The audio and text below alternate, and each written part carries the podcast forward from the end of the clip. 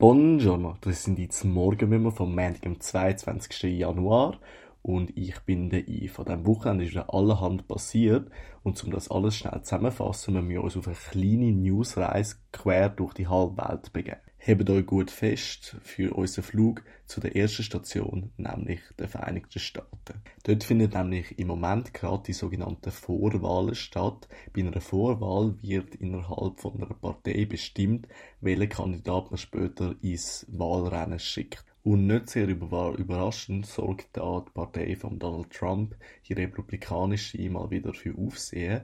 Bis gestern Abend sind nämlich da drei Kandidaten im Rennen gewesen, aber einer von denen hat scheint schon jetzt keine Lust mehr auf das Ganze, nämlich der Ron DeSantis, der ehemalige Gouverneur von Florida. Über die Plattform X, wo eigentlich ja Twitter ist, wenn wir ehrlich sind, hat er gestern Abend bekannt gegeben, dass er sich zurückzieht aus dem Rennen und ab sofort seinen vorherigen Konkurrenten Donald Trump unterstützt. Ganz überraschend kommt das jedoch nicht. Er ist in der Umfrage relativ schlecht gestanden und in der Vorwahl im Bundesstaat Iowa hat er rund 30 Prozentpunkte weniger als der Trump gemacht. Und dass man sich bei so einem Resultat dann fragt, ob es sich lohnt, seine Zeit und sein Geld in das zu investieren, ist verständlich.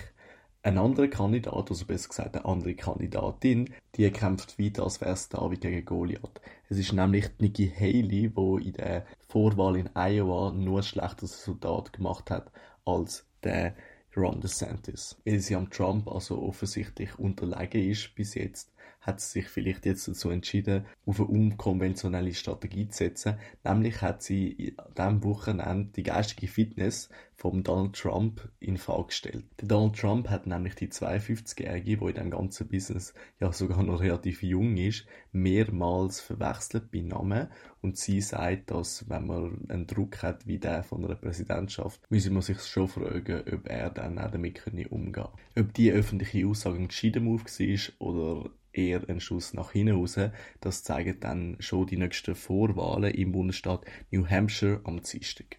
Nach dem kleinen Politaufenthalt auf der anderen Seite vom grossen Teich nehmen wir jetzt wieder das Flugzeug zurück in die Schweiz. Dort ist an diesem Wochenende nämlich die Super League aus dem Winterschlaf erwacht. Von der Zürcher Mannschaft kann man das jetzt aber nicht wirklich behaupten. Die haben nämlich an diesem Wochenende Schauge und Scheibe null Goals hergebracht. Der FCZ spielt im Klassiker gegen den FC Basel vor fast 21.000 Zuschauern 0-0. Der FC Vinti hat schon gar nicht können spielen, weil ihre Rasen zugefroren ist und GC hat in Bern mit 0 zu 1 verloren und somit auch kein Goal geschossen.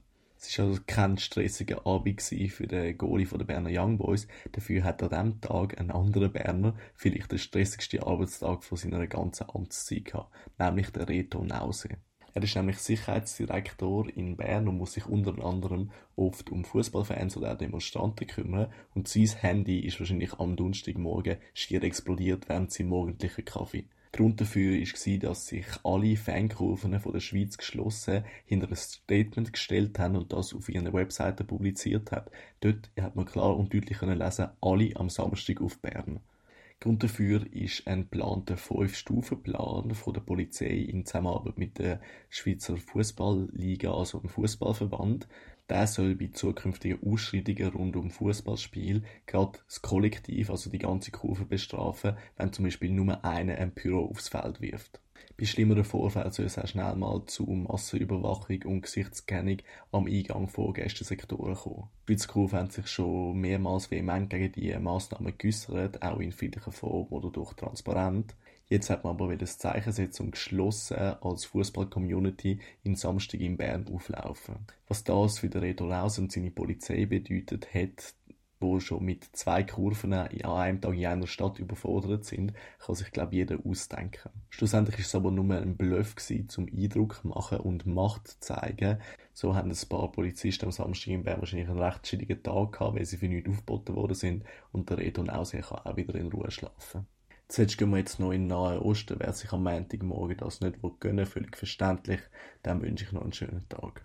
Nach über 100 Tagen tobt der Krieg zwischen den Israelis und der Hamas immer noch massiv und viele Zivilisten kommen tagtäglich ums Leben.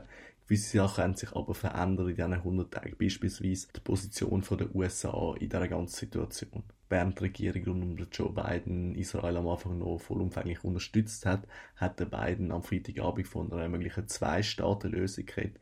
Das ist aber vom Netanyahu am Samstag ganz klar dementiert worden. Für ihn und seine ultrakonservative Regierung steht ein palästinensischer Staat im Widerspruch zu der Sicherheit vom israelischen Staat. Und darum wird er nicht akzeptiert werden. Weitere Exponenten aus der rechten Regierungskoalition fordern sogar schon öffentlich weitere Siedlungen im Gazastreifen oder im Westjordanland. Unter anderem der Finanzminister des Smotrich. Im Staat Israel selber sind aber längst nicht alle Bürgerinnen und Bürger damit zufrieden mit der Strategie, mit der Kriegsstrategie. Es haben sich nämlich am Samstag selber eine große Anzahl an Leuten in Tel Aviv und auch anderen Städten versammelt, um für eine sofortige Beendigung vom Krieg zu demonstrieren. Die Motive für die Demonstrationen sind aber sehr unterschiedlich gewesen. Zum Teil geht es den Leuten einfach nur darum, dass sie noch über 100 Geiseln bei der Hamas zurück auf Israel geholt werden werden mit der Hamas, wo sich, wenn es keinen endgültigen Waffenstillstand gibt, nicht verhandlungsbereit zeigt. Zum anderen gibt es natürlich auch Leute, die die massiven Bombardierungen auf Zivilisten im Gazastreifen kritisieren, sowie auch die rechtsextreme Regierung. Und trotzdem ganze Reden diskutieren und auch demonstrieren geht das Massensterben im Gazastreifen weiter. Am Sonntagabend ist es gerade wieder zu Bombardierungen auf die Stadt Khan Yunis gekommen, in Südgaza, dorthin, wo die israelische Regierung ja die Palästinenser geschickt haben, damit sie nicht im Norden vom Gazastreifen bleiben und vermeintlich sicher sind. Daraus resultiert sind dann auch mehrere hundert tote Zivilisten sowie völlig überforderte Spitäler. Hm. Jetzt sind wir aber schon wieder am Ende. Ich hoffe, das Ganze hat euch jetzt am Montagmorgen nicht zu fest abgezogen. Ich wünsche euch auf jeden Fall einen wundervollen Tag und einen guten Start in die Woche. Wir hören uns nächste Woche wieder. Ciao, ciao und take care.